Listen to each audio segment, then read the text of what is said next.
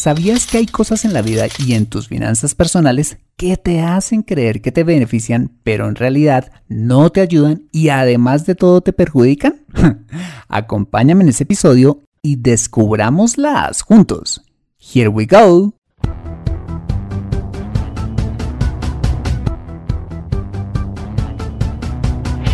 Bienvenido a Consejo Financiero el podcast de finanzas personales donde aprenderás a manejar inteligentemente tu dinero, salir de deudas, tomar buenas decisiones financieras y alcanzar una prosperidad sólida y duradera. Consejo Financiero son finanzas personales prácticas para gente como tú que desean transformar su futuro financiero. Bienvenido a bordo.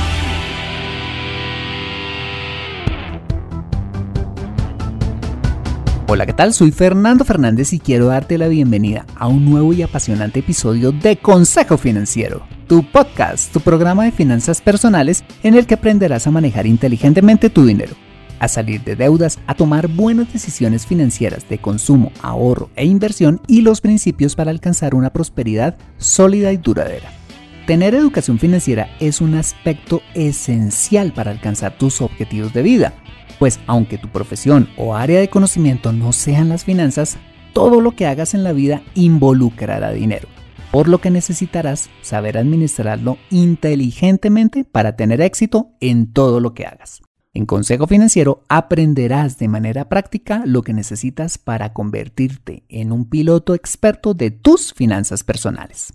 Y como siempre te invito a visitar www.consejofinanciero.com, donde podrás encontrar este y muchos más contenidos de finanzas personales que su seguro van a ser de utilidad para tu vida financiera.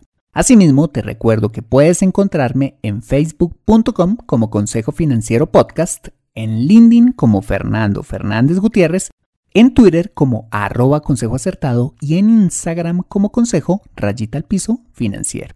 Bueno, y ahora sí, Empecemos con el episodio de hoy. Bienvenidos a bordo.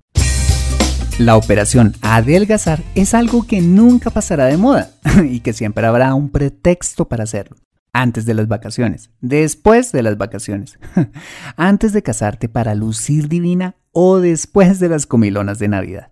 Adelgazar es una obsesión para muchos y para esa obsesión existe una amplia gama de productos, tratamientos, dietas y por supuesto una amplia gama de pastillas milagrosas que ahora se venden por internet para bajar de peso. El asunto es que muchas, si no todas, de estas pastillas son un completo engaño, pues en realidad no tienen componentes activos ni mucho menos estudios clínicos, sino que están hechas de componentes inertes como agua o azúcar, o en el peor de los casos, sustancias nocivas para la salud. Esto es a lo que le podríamos llamar un placebo, una sustancia completamente inerte que no tiene ningún efecto en el organismo diferente al de las expectativas o la sugestión que genera en quien lo toma, creyendo que está consumiendo una medicina real. En estos casos de engaño, al final la persona sigue con su problema de sobrepeso y se dará cuenta al poco tiempo que botó todo su dinero a la basura. Bueno, pues como en el maravilloso mundo de la nutrición y la dietética la gente con frecuencia es engañada con placebos, en la vida y en las finanzas personales también existen estos.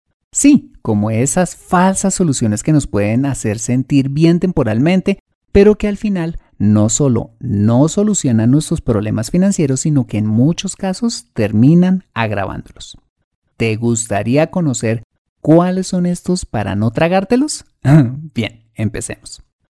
Bueno, pues el primer placebo financiero es salir de compras para curarnos esa tusa amorosa, llenar vacíos de identidad, lidiar con sentimientos de ansiedad o de falta de aceptación o simplemente para escapar de los problemas del día a día. Comprar impulsivamente, al igual que un placebo, genera una emoción de felicidad y hasta de euforia temporal al adquirir ese bolso nuevo, ese vestido que te hará ver más esbelta o ese gadget que tus amigos envidiarán. No tenemos que ser psicólogos para saber que comprar, dejándonos llevar por nuestras emociones, no solucionará de raíz nuestros problemas personales y sí deteriorará nuestras finanzas personales, llevándonos al consumismo y de ahí derechito a las deudas.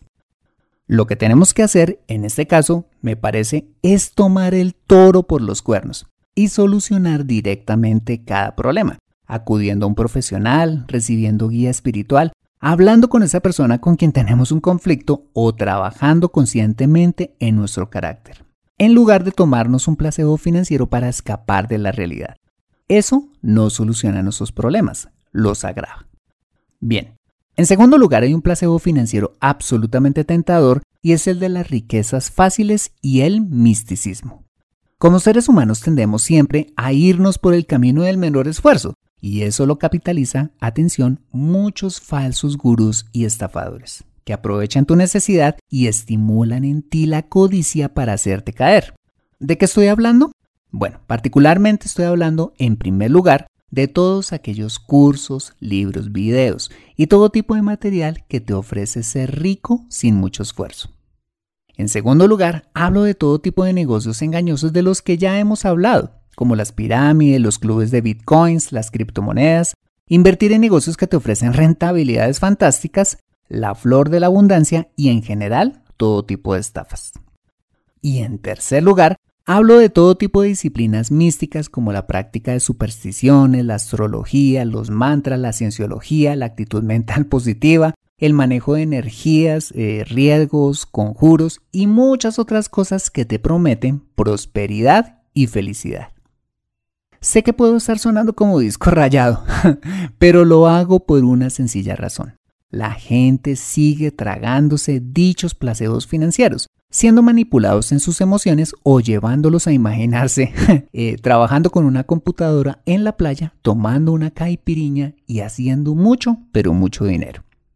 Las personas que ofrecen todo este tipo de literatura, prácticas místicas y negocios engañosos, lo único que hacen es estimular tus emociones y expectativas, al igual que lo hace una píldora engañosa para bajar de peso, encontrando que al final lo único que te quedó fue un momento de emoción y tus bolsillos vacíos. En este caso, soñar si cuesta dinero, ¿no? En tercer lugar, uno de los placebos financieros que más personas se tragan es comprar a crédito. ¿Por qué? Es cierto que cuando usas el crédito obtienes una recompensa inmediata, pues adquieres el bien objeto de la compra, pero los efectos del placebo empiezan a pasar rápidamente cuando empiezas a pagar las interminables cuotas con sus respectivos intereses. Como te lo he contado en numerosos episodios de este podcast, antes de tener educación financiera yo llevaba unas finanzas absolutamente desordenadas, viviendo prácticamente en mis tarjetas de crédito. Con mis tarjetas es cierto que me pagué viajes, ropa, buenos restaurantes y una buena apariencia, con las que pude experimentar una felicidad temporal, que llegó a su fin cuando casi todo lo que ganaba se iba para pagar las cuotas de mis plásticos. ¿Y sabes qué? En ese momento me di cuenta que comprar a crédito me proporcionaba la falsa ilusión de que las cosas que adquiría eran mías, cuando en realidad el verdadero dueño de todo lo que compraba era el banco y que tenía que pagarles hasta el último centavo para realmente poseerlas. ¿No te parece una tontería? Hoy en día a mí sí. Lo mejor es comprar de contado, pues cuando lo haces las cosas sí son verdaderamente tuyas y además no tienes que pagarle intereses a nadie. En definitiva, comprar a crédito es uno de los peores placebos financieros, pues te hace creer erróneamente que las cosas que adquieres son tuyas, cuando en realidad son del banco, sumado al deterioro de tus finanzas personales por efecto del pago de intereses. Te invito a que no te sigas tomando este placebo, pues son los que más indigestión financiera te provocan. Perfecto. En línea con el anterior, encontramos uno de los placebos financieros que más nos pueden sugestionar, haciéndonos creer que estamos progresando financieramente, cuando en realidad estamos retrocediendo. Bueno, bueno, pero ¿cuál es este placebo? Bien, pues es, atención, el inigualable olor de un carro nuevo comprado a crédito. ¡Wow! No hay cosa más deliciosa que conducir un carro nuevo. Ese olor y esa sensación de catapultamiento social que se adquiere cuando, entre comillas, se posee uno es espectacular. Como te lo he contado en varios episodios de este podcast, mi primer carro fue un flamante Peugeot 206 último modelo, por supuesto, comprado a crédito, cuyo olor me hizo olvidar repentinamente lo que me había costado y todo lo que tendría que pagar por él en adelante. Recuerdo que un día don Ramón, nuestro simpático vecino al lado, se acercó un día para decirme, Fernando, me alegra ver cómo ha progresado. Lo felicito por su carro nuevo. Al escuchar eso, ya mi agrandado ego creció aún más. Saqué pecho y me dije, uy, de verdad, ¿cómo estoy progresando? Pues mentira. La verdad es que me había tragado el placebo de los símbolos de prosperidad. ¿Cómo lo es tener un carro nuevo? Cuando en realidad no estaba progresando financieramente. Bueno, la verdad es que el carro me lucía muy bien, pero lo único que había hecho era tomar un crédito para adquirir un bien que se depreciaba rápidamente y que al final no era verdaderamente mío, sino del banco. Igual, y si en tu caso insistes si quieres darte el lujo de comprarte un carro nuevo, adelante pero hazlo de contado, con el dinero que ya tienes, nunca a crédito. Sin embargo, aún sigo pensando que comprar carro nuevo es una mala inversión por efecto de la rápida desvalorización de este tipo de vehículos, por lo que te recomendaría mejor comprar carro usado de modelo reciente y con bajo kilometraje. Conclusión, no te tragues el placebo del olor a carro nuevo y menos comprándolo a crédito, por favor que lo único que hace es subirte el ego y hacerte pensar que ya la lograste en tus finanzas personales, cuando en realidad estás retrocediendo financieramente. Si quieres saber cómo comprar carro inteligentemente, te invito a escuchar el episodio número 11 de este podcast. Bueno, acompáñame después de este mensaje y conoce los cinco restantes placebos financieros que debes evitar a toda costa. Ya regresamos. Me siento atascada en mi vida financiera y no sé por dónde empezar. Quiero ahorrar para la universidad de mis hijos, pero no sé dónde hacerlo. Me gustaría invertir en fondos de inversión, pero no sé dónde ni cómo. Deseo tener un seguro de vida, pero no entiendo del tema. Quisiera planear mi jubilación, pero no tengo quien me asesore. Si vives en Colombia y este es tu caso, no te preocupes, ve a www.consejofinanciero.com slash asesoría guion al medio financiera y solicita la asesoría que requieres en forma personalizada. Consejo Financiero, mejor educación financiera, mejores decisiones. Regresamos a Consejo Financiero. En la primera parte de este episodio vimos que las compras compulsivas, las riquezas fáciles y el misticismo Comprar a crédito y el olor a carro nuevo son placebos financieros que lo único que hacen es subirnos a las nubes para luego ser bajados bruscamente de ellas, al darnos cuenta de las consecuencias de estos en nuestras finanzas personales.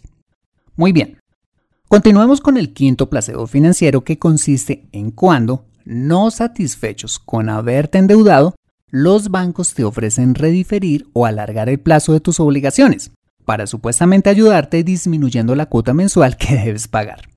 Claro, cuando te disminuyen el valor de tu cuota mensual, sientes un alivio, pero a la larga terminas pagando muchos más intereses que al principio, por efecto de la ampliación de plazo. Si los bancos pudieran cobrarte una deuda de por vida, créeme, lo harían. ¿Qué mejor negocio que tener un cliente que les pague fielmente intereses por años? Mira, no hay un negocio más tonto para salir de deudas que rediferir el plazo de tus obligaciones.